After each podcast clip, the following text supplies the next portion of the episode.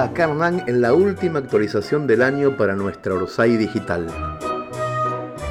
Es un jueves resacoso de diciembre y nos despedimos del 2019 con una noticia extraordinaria, con la tercera parte de un intercambio epistolar que se va haciendo cada vez más sensible, con unos versos llenos de parientes, pan dulces, tragicomedia, con un cuento que nos explica un poco más Venezuela y cerramos con una sorpresa en diferido.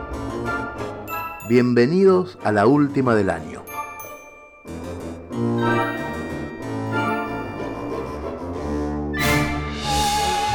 La primera novedad es una gran noticia. En 2020 la editorial Orsay vuelve a editar su mítica revista en papel para niños, La Bonsai, y en la crónica principal de esta semana, que se llama Los aromas de la infancia y la nueva revista Bonsai, les cuento por qué volvemos a hacer la revista, desde cuándo se puede leer, cómo se consigue, quiénes participan de esta nueva temporada y remato con dos conversaciones imperdibles con cada una de mis hijas.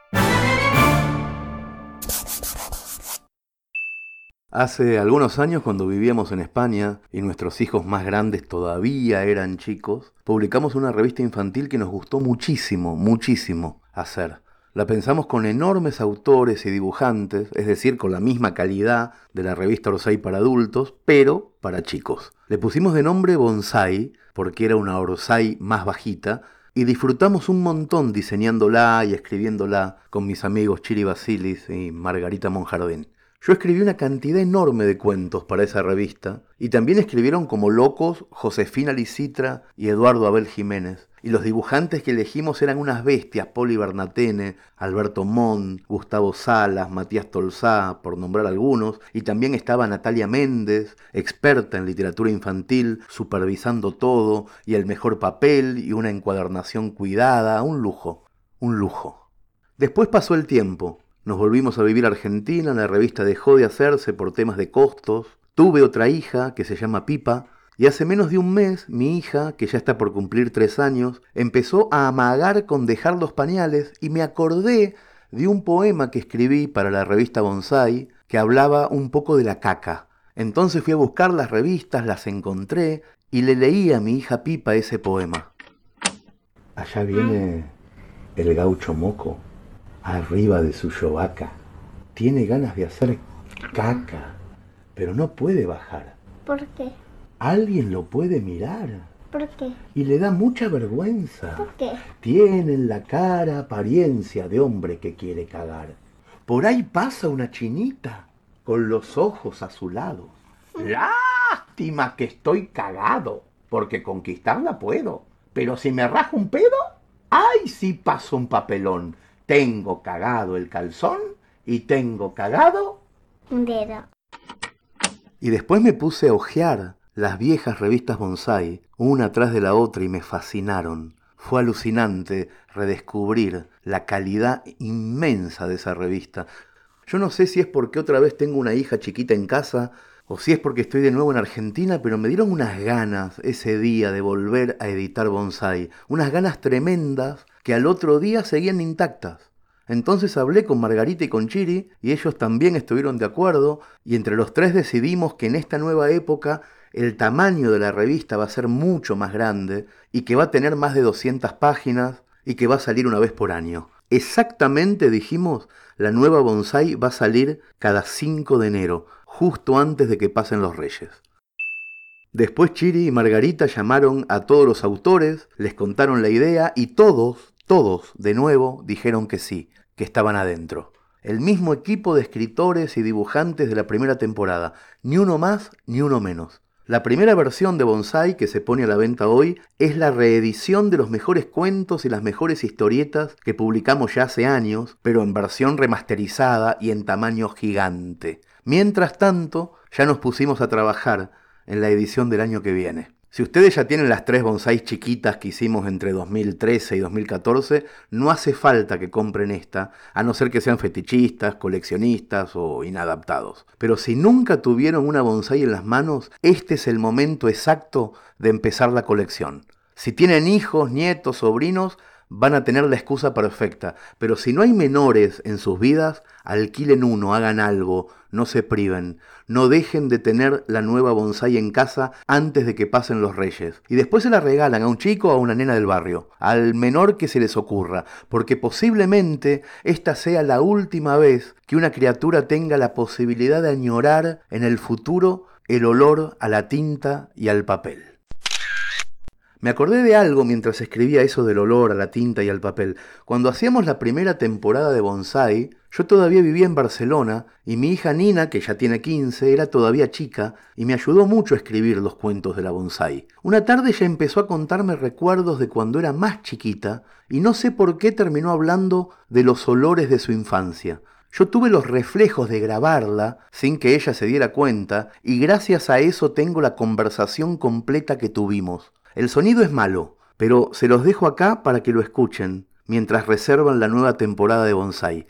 Escuchen esta conversación. ¿Pero no te gusta recordar? Todo el mundo le gusta recordar, pa. ¿Qué cosa? La infancia. ¿Vos qué te acordás de tu infancia?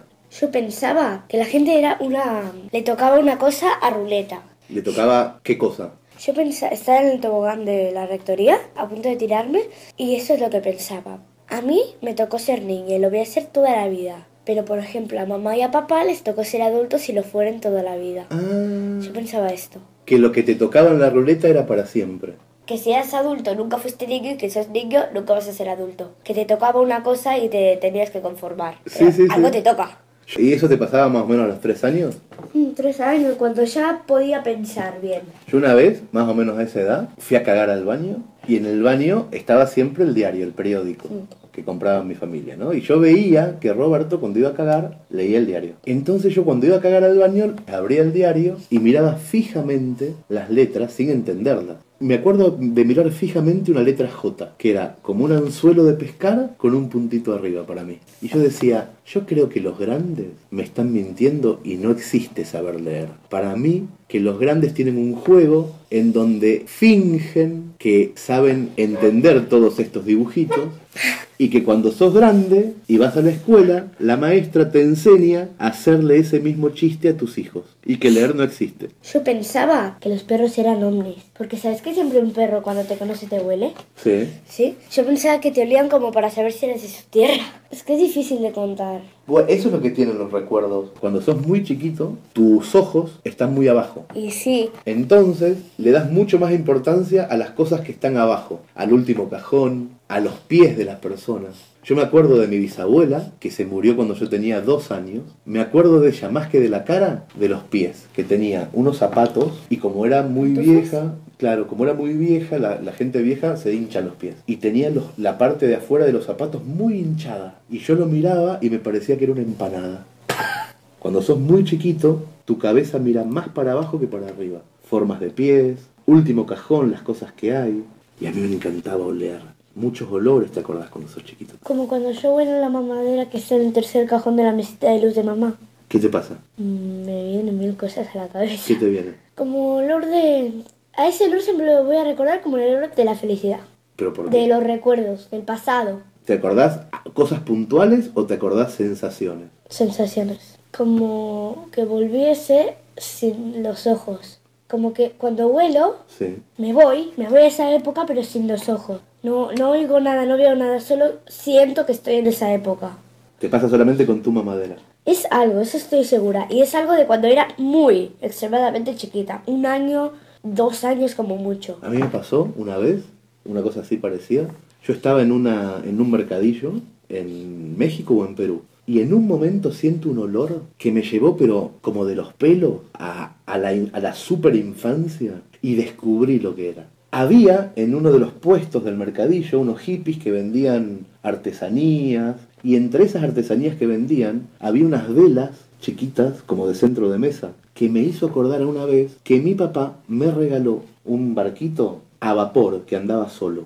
Y que para que anduviera solo, adentro del barquito, en la parte de atrás, se ponía una vela, esa vela tiraba un humo que funcionaba como vapor y el barco se desplazaba. ¿Sabes dónde lo usaba yo?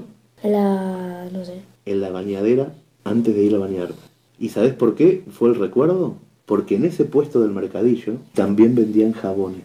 La mezcla del jabón y la vela prendida, yo nunca más, nunca más la había sentido. Y volvió un día en Perú, ¡tuc! El cerebro es como que está preparado, tiene, todo las, tiene todos los recuerdos, todas las cosas, pero las tiene en cajones, como... En cajones con llave que se tiró la llave y por alguna casualidad alguien mete el alambre y lo abre. Claro, el recuerdo es ese, es ese alambre, esa, esa ganzúa que te abre... Que te un- abre el recuerdo. y ¡tuc!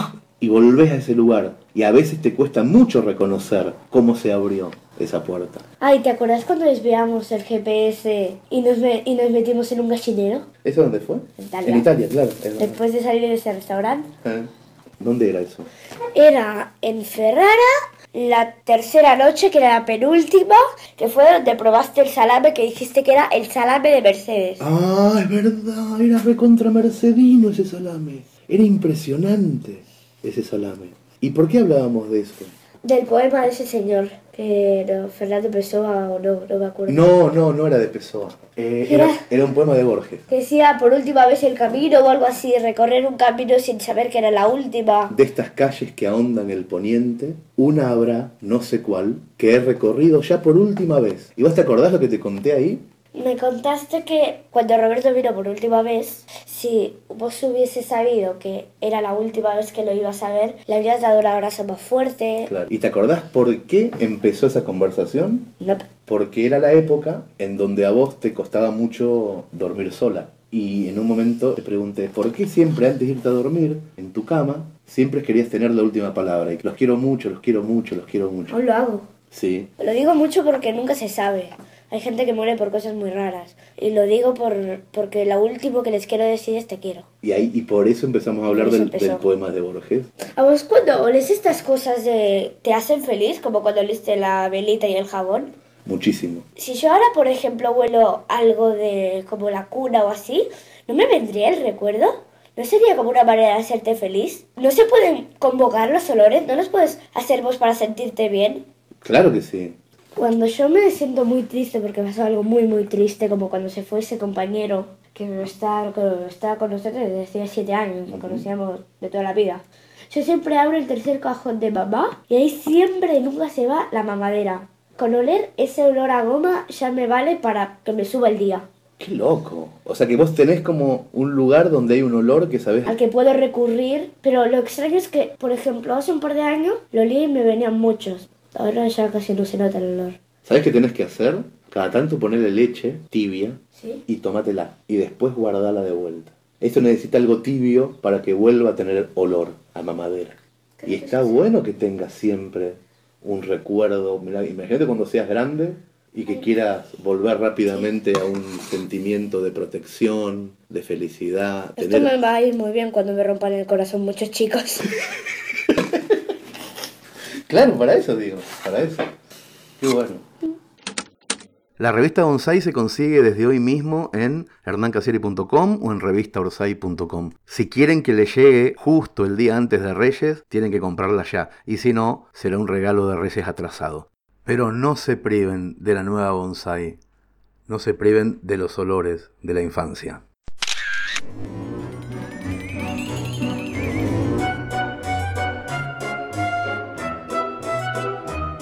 Seguimos con el ping-pong epistolar entre la periodista Ángeles Alemandi y nuestra editora Josefina Licitra. Como recuerdan, las dos iniciaron un largo intercambio de mails. Buscaban un tema para una posible crónica narrativa, pero carta a carta la exploración fue virando hacia un extremo inesperado. El capítulo de hoy se llama Las cartas de Telma y Luis, tercera parte, y nos va dejando de a poco un enorme nudo en la garganta. Josefina, anoche me dormí pensando en el campo de Raúl. Conciliar el sueño es difícil. Hace quince meses que no duermo. Mi hijo no sabe lo que es rendirse tres horas corridas. Me crecen más las ojeras que las uñas. Suena exageración, pero he tenido miedo de morirme de sueño. Qué estúpido parece ahora todo. Qué ironía la vida que de golpe me encuentra prometiendo lo que hasta hace veinte días me parecía una barbaridad. Si zafo de esta, quiero otro hijo. La segunda vez que nos vimos, Raúl me llevó al campo. Caminamos entre juncos de casi un metro. Los más cortitos me pinchaban las piernas. No recuerdo de qué hablamos ese rato. Mi cabeza estaba en otro lado. Si llego a tener cáncer, tal vez ya no pueda tener críos. Ya sé, no es de chica inteligente estar pensando así, pero no hay manera de evitarlo. El campo estaba amarillo. Esta pampa es seca. La otra, la húmeda, no está donde yo vivo. Por eso no hay ombúes como imaginé al principio. Hay caldenes. Se veían a cien metros. Todo lo demás era nada. ¿Cómo una no va a sentirse tremendamente sola acá? ¿Cómo hacer para no levantar la vista y ver ese monte y sentirse un poco Eusebia Escobar, la protagonista de Vagabundas, el libro que me recomendaste, José? Mientras hacía fuerza para dormir, para no pensar, la veía Eusebia descalza sobre la arena, con el camisón como bandera flameando en el viento, soñando con su huida. Raúl Dorado es mi Pierre Cedeville, el tipo que se llevó a Eusebia en una avioneta azul. Pierre también era ganadero. Eusebia saltó arriba de su nave y lo dejó todo para ser la vagabunda migratoria que quería. Yo, a mi modo, también había subido quince minutos atrás al Renault 12 de un chacarero para escapar de mí misma.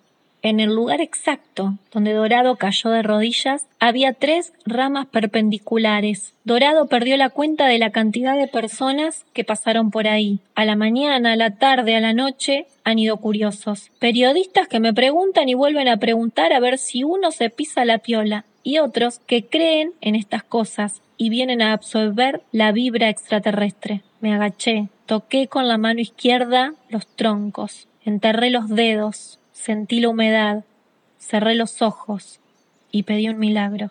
José, son casi las doce. Me voy a llamar al doctor. Solo me dirá si ya está el resultado de la biopsia, pero no me adelantará nada por teléfono. No sé cómo seguirá todo. Decime por favor si voy bien con esto. De a ratos me siento muy dispersa. Me releo y ay, no sé. Hace fuerza por mí. Estoy en la ruta. Estuve cuatro días cerca de Balcarce en un lugar sin conexión a nada. Me habían dicho que en la cabaña había wifi, pero era un wifi de mentira. Casi me vuelvo loca. Solo me entraron cuatro mails. Uno fue el tuyo. Cuando te leí sentí que la sierra se había abierto solo para que tomé el bajar. Me sentí muy cerca. Estoy cerca. Decirte vas bien abre tantas preguntas sobre vida y escritura que todavía no me animo a decirte eso. Vas bien. Lo que quiero con el alma es que estés bien. Cruzo los dedos por hoy. Te mando un abrazo inmenso y te escribo mejor cuando salga de la ruta. Cualquier cosa vos decime y yo te busco en el auto azul. Ángeles, hermosa. Fueron varios días sin saber de vos hasta que recién entré a tu blog. Pensaba darte mis excusas, el trabajo, el trabajo, el trabajo, pero borré todo porque te leí. No sé qué decir. Fuerza, va a estar todo bien. Mereces algo mejor que esto, pero busco la palabra que mereces y no aparece, quizás porque la palabra no la tengo yo. La palabra es tuya. Creo que tenés que escribir, querida Ángeles. Hay que dar batalla por todos los frentes. Te quiero mucho y te abrazo con una fuerza que viene de antes, de lejos, del cuerpo que nos fue dado cuando nacimos mujeres. José.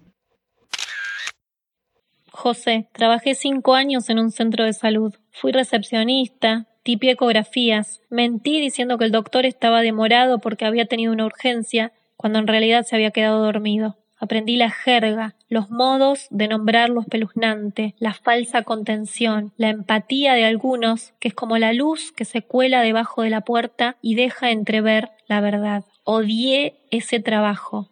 Sin embargo, mimeticé tan bien el código que pude ir descifrando todo con una anticipación dolorosa. Cuando el viernes pasado el mastólogo nos hizo pasar al consultorio para darnos el resultado de la biopsia y noté ese movimiento casi inconsciente que hizo con la cabeza antes de empezar a hablar, confirmé lo que pasaba, lo que suplicaba que no fuera. No me acuerdo las palabras que usó para darnos la noticia. Sí recuerdo mi ahogo, los ojos mansos y azules de Christian que se desfiguraban. Tengo cáncer de mama. Me harán quimioterapia, iré a cirugía, necesitaré rayos.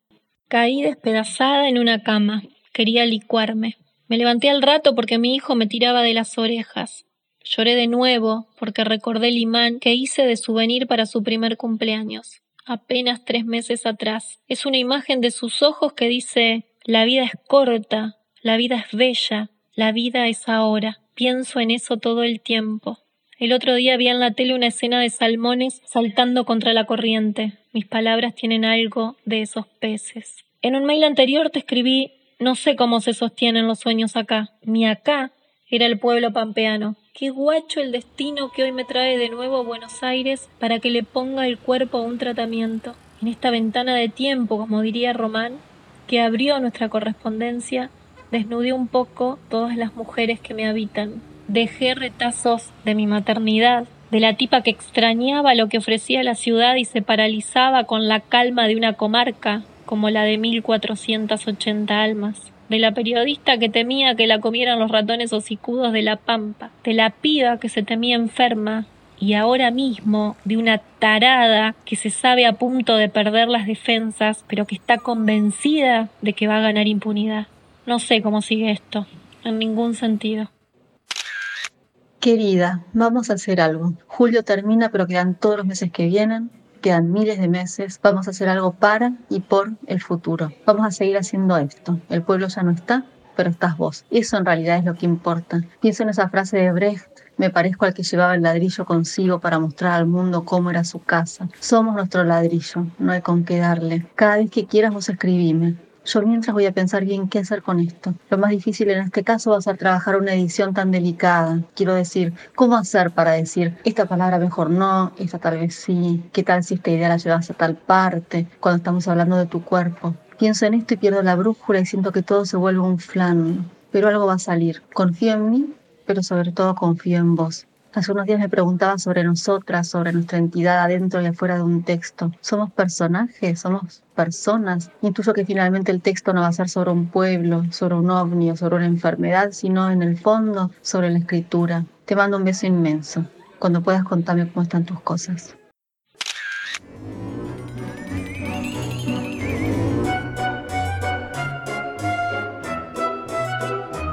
Cada 15 días, nuestro poeta más querido, y el único al que le podemos pagar, nos deja unas décimas de actualidad.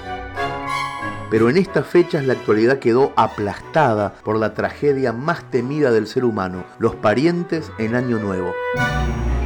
En esta entrega que se llama El Año Nuevo no empieza, San Bayoni nos regala una postal que se parece mucho a la de nuestra casa.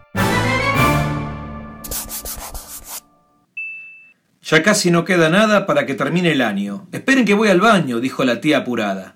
Sobró un kilo de ensalada, se lamentaba mi vieja. ¿Te ayudo con las bandejas? le propuso mi cuñado. Te ayudo es de patriarcado, y lo paró de una oreja. La foto es para medalla, con la familia reunida, y la cuenta regresiva de crónica en la pantalla. Ya quiero estar en la playa, exclamó el primo Mateo. Te llevaste hasta el recreo, le recriminó su madre. ¿Te quedás en Buenos Aires o vas pupilo al liceo? Las doce y no pasa nada. El año nuevo no empieza. Se pone rara la mesa. Tengo la mano cansada, dijo la abuela parada con la copa en movimiento. Si no brindamos me siento. Total, este año me muero. Lo mismo decía el abuelo y vivió como doscientos. Brindemos por otra cosa, pidió mi hermana sonriente. La sidra ya está caliente, se quejó mi tía Porota. No seas hincha pelotas, le alcanzó a decir mi primo. Mejor callate, sobrino, que tenés olor a porro. Es el perfume pedorro que me regaló el padrino. En medio del desconcierto, mi cuñada religiosa se puso a contarnos cosas desde el Nuevo Testamento. No nos vengas con tus cuentos, la frenó en seco mi hermano. Conocemos tus pecados del pasado y del presente. Si andás buscando clientes, buscalos por otro lado. Mi viejo pidió atención y dijo sin pestañear, en Australia fue puntual, lo vi por televisión. Y aprovecho la ocasión para leer un poema. Ya leíste en Nochebuena y se te quemó el asado, le dije como un soldado que abandona la trinchera. Entre tantos desencuentros, el 2020 se cuelga. Fondo blanco y a la mierda, dijo mi abuela, y adentro. Un séptimo regimiento pidió mirando la hora. Se me calentó la gola. ¿Por qué carajo me miran? La joda no se jubila, manga de giles de goma. El perro se fue animando a salir de su escondite. Luego se comió un confite que estaba por ahí tirado. Miró hacia el cielo estrellado y no se escuchaba nada. No se veían bengalas ni cañitas voladoras. Y así, moviendo la cola, le ladró a la madrugada.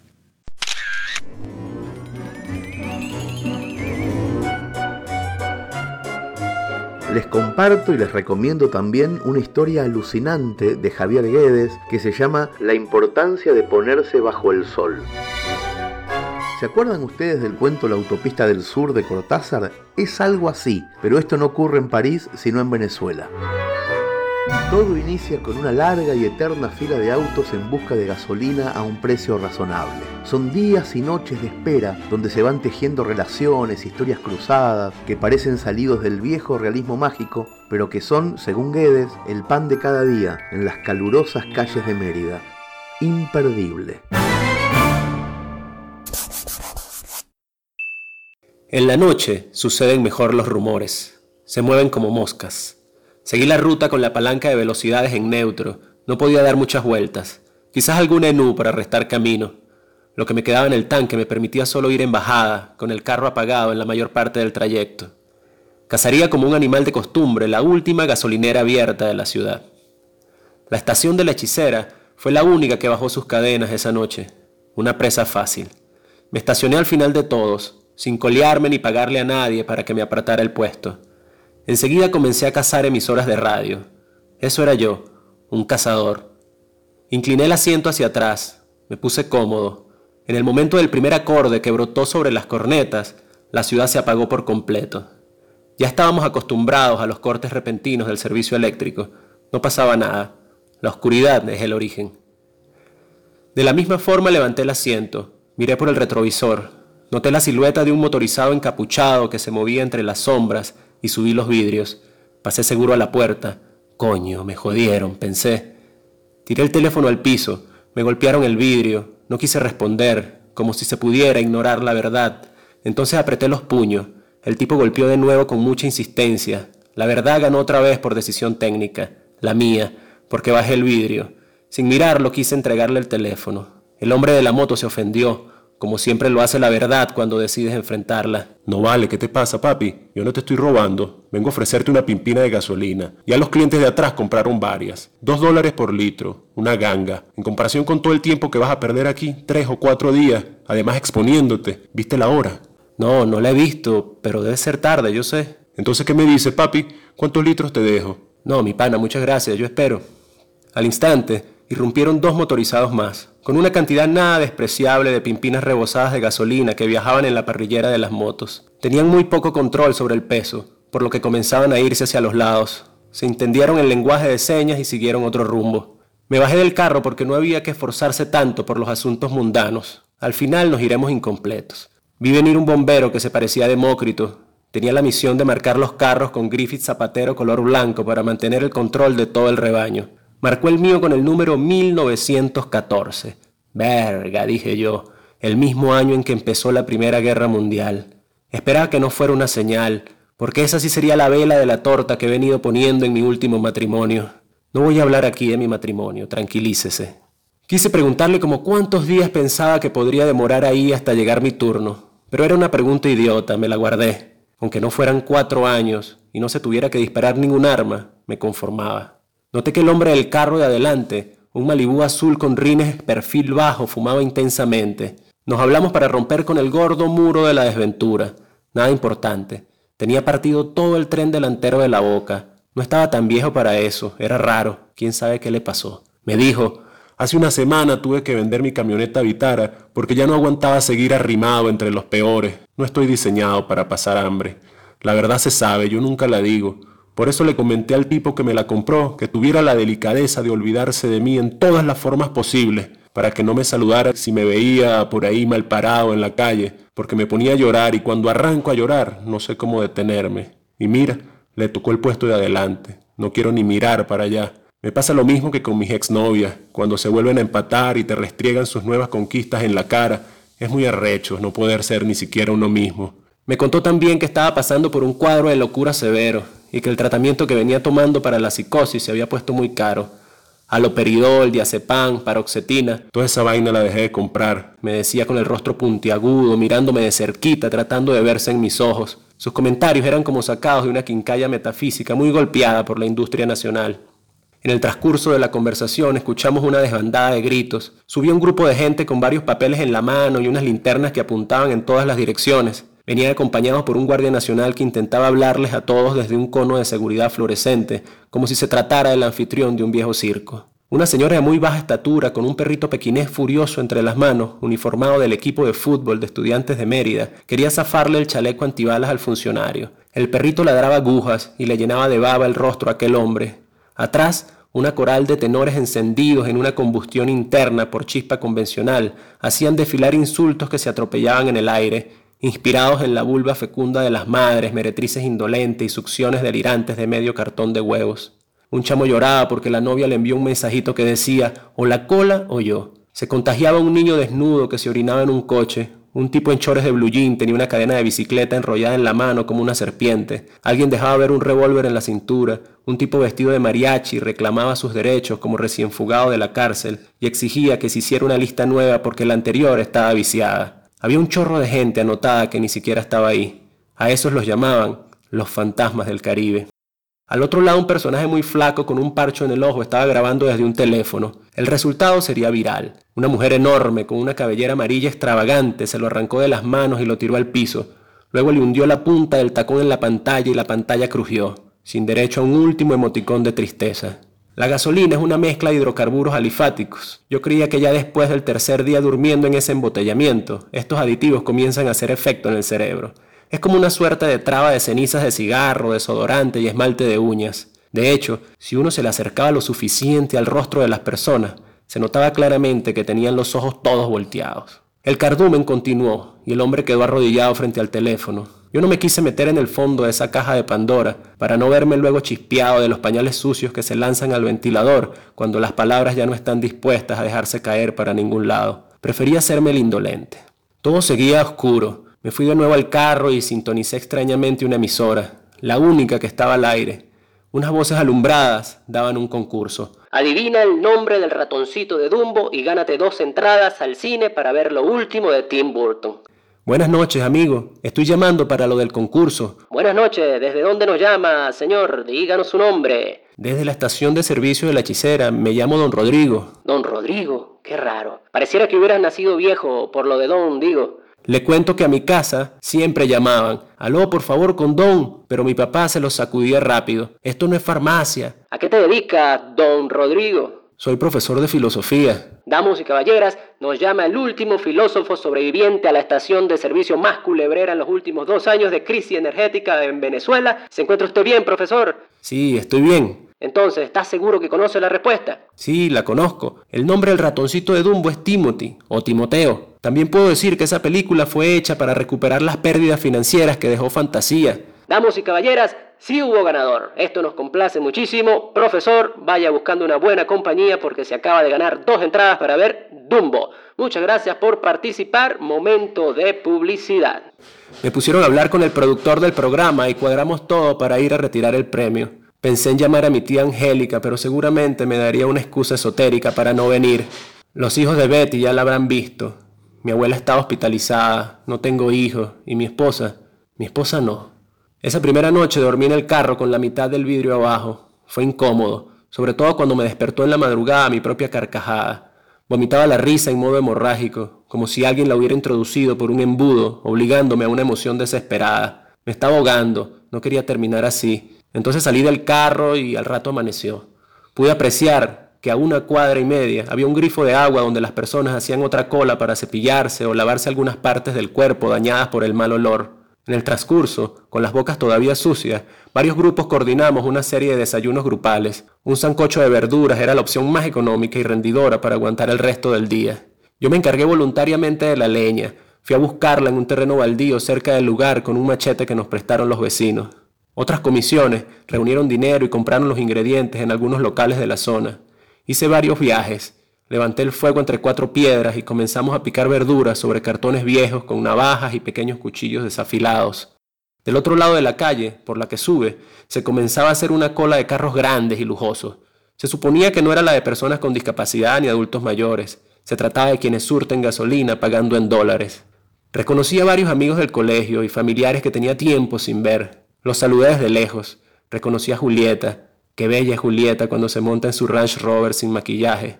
Nos saludamos cada quien de su lado. Una isla amarilla cubierta de bolsas negras de basura separaba nuestras vidas. Por un momento sentí cierta vergüenza de haberme venido a menos, de no estar ahí con ellos en un carro con un buen tanque. Miré mi billetera y revisé el compartimiento de la caleta. Encontré un billete de 20 dólares doblado en tres partes, que me habían pagado por varias clases de astrología en la Facultad de Enfermería, mi último recurso. Me picaron las manos y la vil nostalgia. Quizás era simplemente envidia, porque el veneno del hombre se encuentra en todas las partes de su cuerpo. Entonces dejé cuidando el fuego con algunos niños que pasaban en ese momento y me fui a la entrada de la estación para hablar con algún guardia.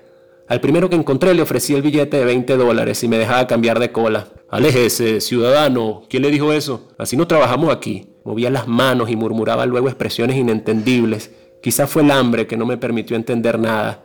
Yo sí noté que tenía un sobre abultado en la mano. Me le quedé mirando y después me fui.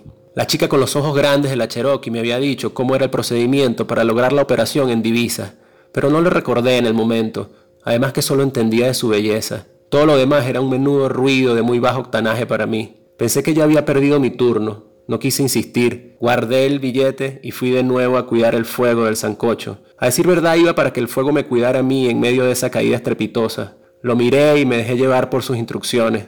El fuego siempre tiene eso, sabe darse a entender sin hablar el mismo idioma que uno. Comimos todos en platos ajenos que fuimos rastreando de puerta en puerta.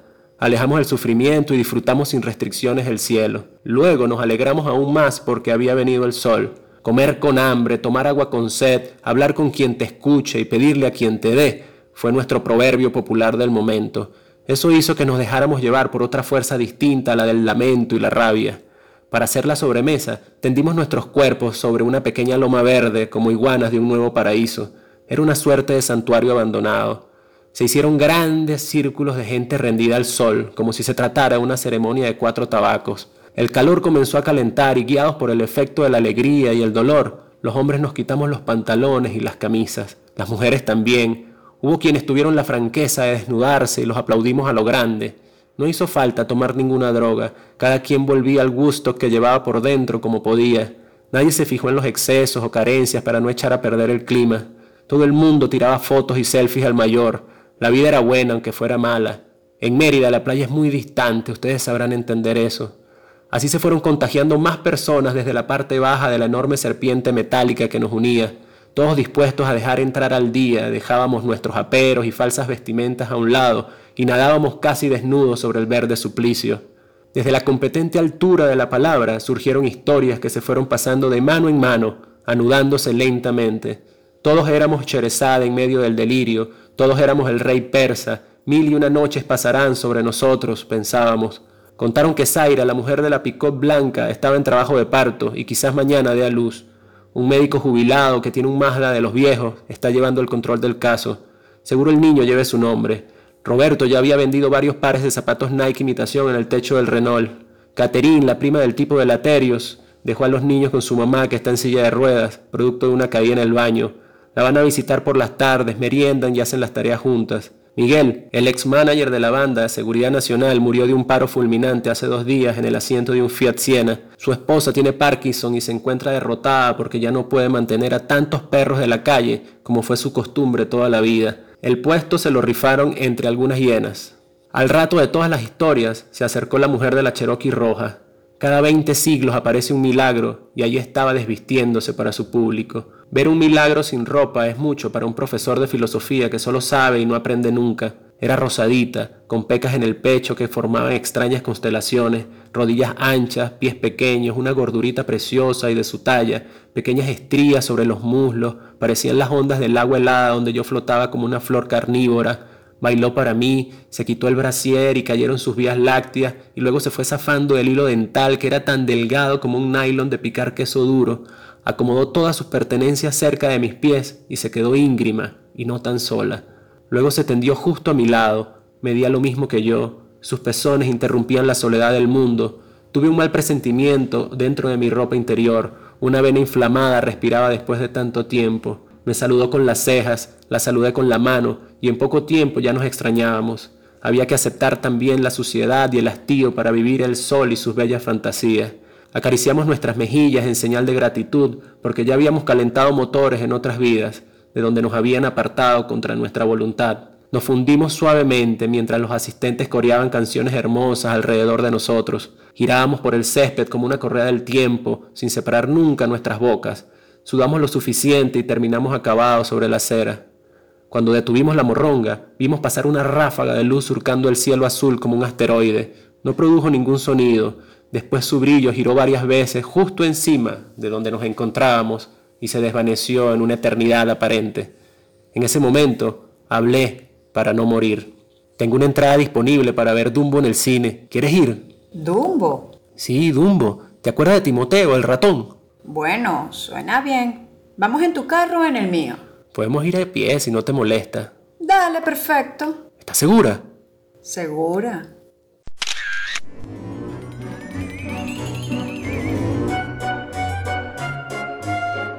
Y para cerrar, la triste historia de un escritor lleno de energía que le escribe cartas a otro y el otro nunca las responde porque es un desganado. Hasta que un año después, el desganado encuentra todas las cartas juntas y decide contestar. El escritor lleno de energía es Juan Esclar y el desganado soy yo. Las cartas son 12 y las responderé de a dos en seis episodios veraniegos. Esta primera parte se llama Querido Juan, perdón por el retraso. Lo mío no vale la pena, pero lo de Esclar, como siempre, es digno de toda la atención. Querido Hernán, estoy un poco angustiado. Tengo la sensación constante de que mi vida pende de un hilo. Mi mujer dice que no puedo vivir así, que no tengo motivos y que incluso si los tuviera, debería vivir confiando en que no se va a ir toda la mierda. Menos si no tengo una verdadera razón para pensarlo. Hoy me dijo que quizás debería medicarme. Puede ser que tenga razón. No lo sé. ¿No sentís a veces que los hijos son lo único que te ata la vida? A todos los demás los puedes defraudar, pero a ellos no. Así que por ellos vas y haces lo que hay que hacer. No sé si los hijos te hacen feliz, pero son la mejor razón para bancarte la mierda. No me estoy quejando. No tengo motivos para hacerlo ni para sentirme como me siento. ¿Te conté que en febrero me voy a la India? Vuelvo al país que casi me destruye. Me invitaron a un festival de literatura, todo pago, a presentar mi novela nueva que transcurre en la India. Al lado mío, mi mujer duerme. Está por amanecer. La primera vez que fui a la India fui en pelotas, sin laburo fijo, sin pareja. Ahora Viajo con mi mujer y con mi hijo. Dejo acá un trabajo, una casa y una carrera. Voy más armado, pero con mucho más que perder. Suena un poco exagerado, sin embargo, cualquiera que haya ido un tiempo largo a la India está de acuerdo en que allá puede pasar cualquier cosa. Quizás esto me tiene así, medio cagado en las patas. Casi un mes en el orto del mundo, con un nene de tres años. Al mismo tiempo que escribo esto, pienso en el post de Instagram donde voy a decir todo lo contrario, que es un sueño hecho realidad, que estoy súper feliz, etc. Sí, es un sueño hecho realidad, pero no sé si eso me hace feliz. ¿Cómo fue que caímos en la trampa esta de que el deseo es el camino de satisfacción? Por todos lados veo gente persiguiendo deseos y a muchos de ellos haciéndolos realidad, pero al mismo tiempo veo muy poca gente satisfecha. ¿Qué carajo estamos haciendo con las redes sociales? ¿Para qué creamos versiones felices y simplificadas de nosotros mismos? Muñecos sonrientes con filtro que fueron paridos por otros muñecos, los ajenos, que nos dan envidia y nos hacen sentir mal con nosotros mismos. Jodámonos por comparar el sótano de nuestra vida con el corto publicitario de la vida ajena. Al final hemos terminado comprando esos teletubbies de falsa felicidad, falso enojo, falso amor y falso ingenio. Las redes sociales pueden parecer una prima lejana de la literatura, pero son su opuesto. En vez de usar la ficción para decir lo innombrable, estamos usando fotos de nuestras vidas para tapar la verdad. Y encima no hay salida. O estás en redes o alguien no está por vos. Si no, es muy difícil ser artista. Hoy, con mi mujer, sacamos las visas para irnos a la India. También leímos el informe de la Organización Mundial de la Salud sobre malaria. ¿Estamos haciendo bien en llevar a nuestro hijo? Vamos a pasar cuatro días en el Brahmaputra Literary Festival, en Gujarati, una parte tan lejana de la India que es casi Birmania. Para llegar ahí, tenemos que viajar dos días en avión y después tomarnos un avión más. A veces creo que nos pasamos de rosca con el niño y las aventuras. ¿No te pasa un poco con Pipa? El año pasado a nuestro hijo lo llevamos a Cuba y terminamos tres veces en la guardia del hospital. La verdad es que estoy un poco perdido en la vida. Quisiera que alguien me adoptara y me dijera lo que tengo que hacer, pero a partir de cierta edad el deseo de ser cuidado se tiene que transformar en acto de cuidar. Si no, te vuelves un inútil y una carga para el mundo. El cielo empieza a clarear. Mi hijo lloró un poco y siguió durmiendo. Escribir esta carta me hizo muy bien. Se me pasó un poco la angustia. Si te parece, te voy a mandar una carta como esta cada semana o cada vez que lo necesite, de acá hasta que vuelva de la India. Necesito escribir para atravesar la vida y en estos días también necesito una buena excusa para sentarme a escribir. Te mando un abrazo, Juan. Juan, querido, tengo esta carta tuya desde el año pasado y no te la contesté nunca, me quiero matar. Parezco Josefina Licitra.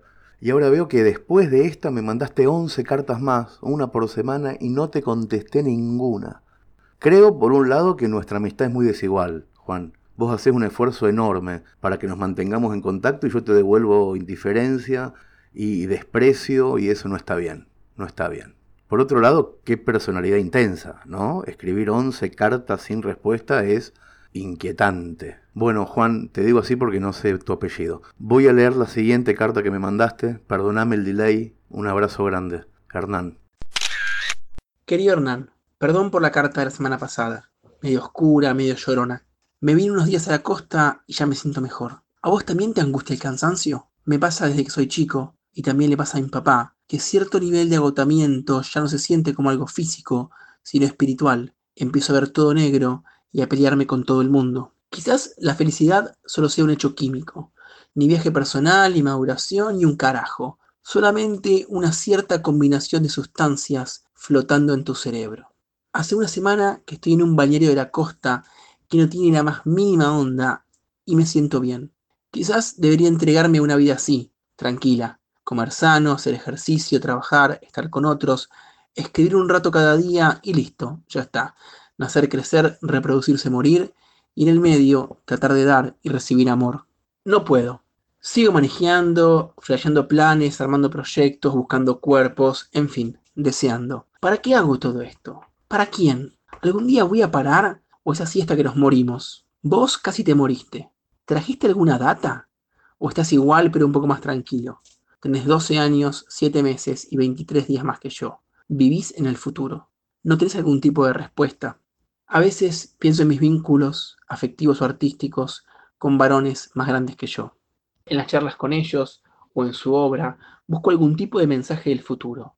Ceselowski, Liach, Juan Forn, Mauricio Cartún, Patricio Vega, Gonzalo Garcés, Juan Martín y Fabián Casas, vos y un montón más. Cuando terminé de leer La Uruguaya, lo primero que hice fue escribirle un WhatsApp a Pedro Mairal, para felicitarlo, pero sobre todo para decirle que había leído el libro como un gran cartel de advertencia que decía, ojo pibe, por acá no. Cada padre sustituto que busco me devuelve más o menos la misma respuesta. No sé. En el mejor de los casos, me ofrecen su propio tren de experiencias a ver si de eso puedo sacar algún dato. En general, lo que encuentro es compañía en el desconcierto. Pero de alguna manera eso me hace bien. Con las mujeres más grandes me pasa algo diferente. Adriana Astuti, cuando vivía, mi tía Débora, que también es mi editora, José Licitra, que este año y el anterior fue un punto fijo en un mar literario muy movido. Todas siempre me tiraron data muy valiosa, pero desde otro barco. Es que tienen otros fantasmas y no son mi futuro. Es mediodía. Recién nuestro hijo se quedó dormido. Por eso puedo sentarme a escribir. Ayer fuimos a comer una parrilla en Valeria del Mar y el pibe nos volvió locos. Nada del otro mundo, lo típico que hace un nene de tres años con mucha energía. No quedarse quieto, no comer lo que uno le pide, gritar, llamar la atención. Pero en un momento nos miramos con mi mujer y pensamos, ¿cómo vamos a hacer en la India con este salvaje?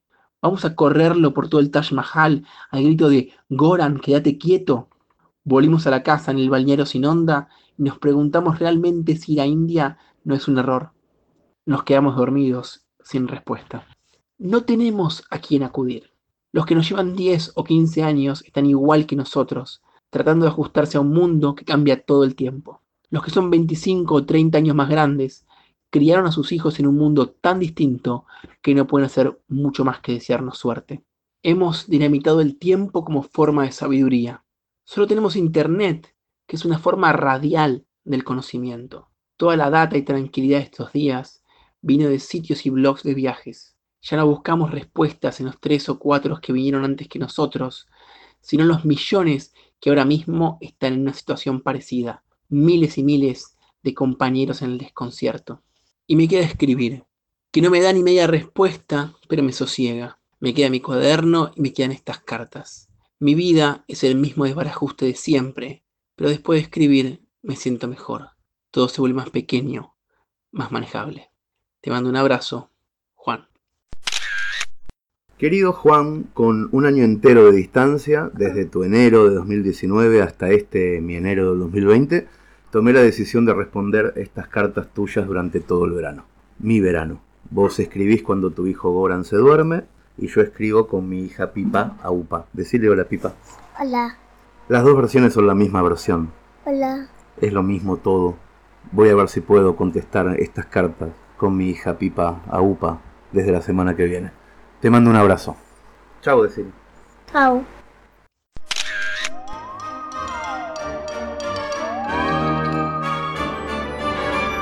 Criaturas, mascotas, personas grandes, entes imaginarios disfruten de la nueva actualización de Orsay, de la fiesta entre amigos, del nuevo año en familia y no olviden que Bonsai, la hermana más pequeña del grupo, está de regreso con más de 200 páginas a todo color para gente que todavía tiene el corazón de un niño.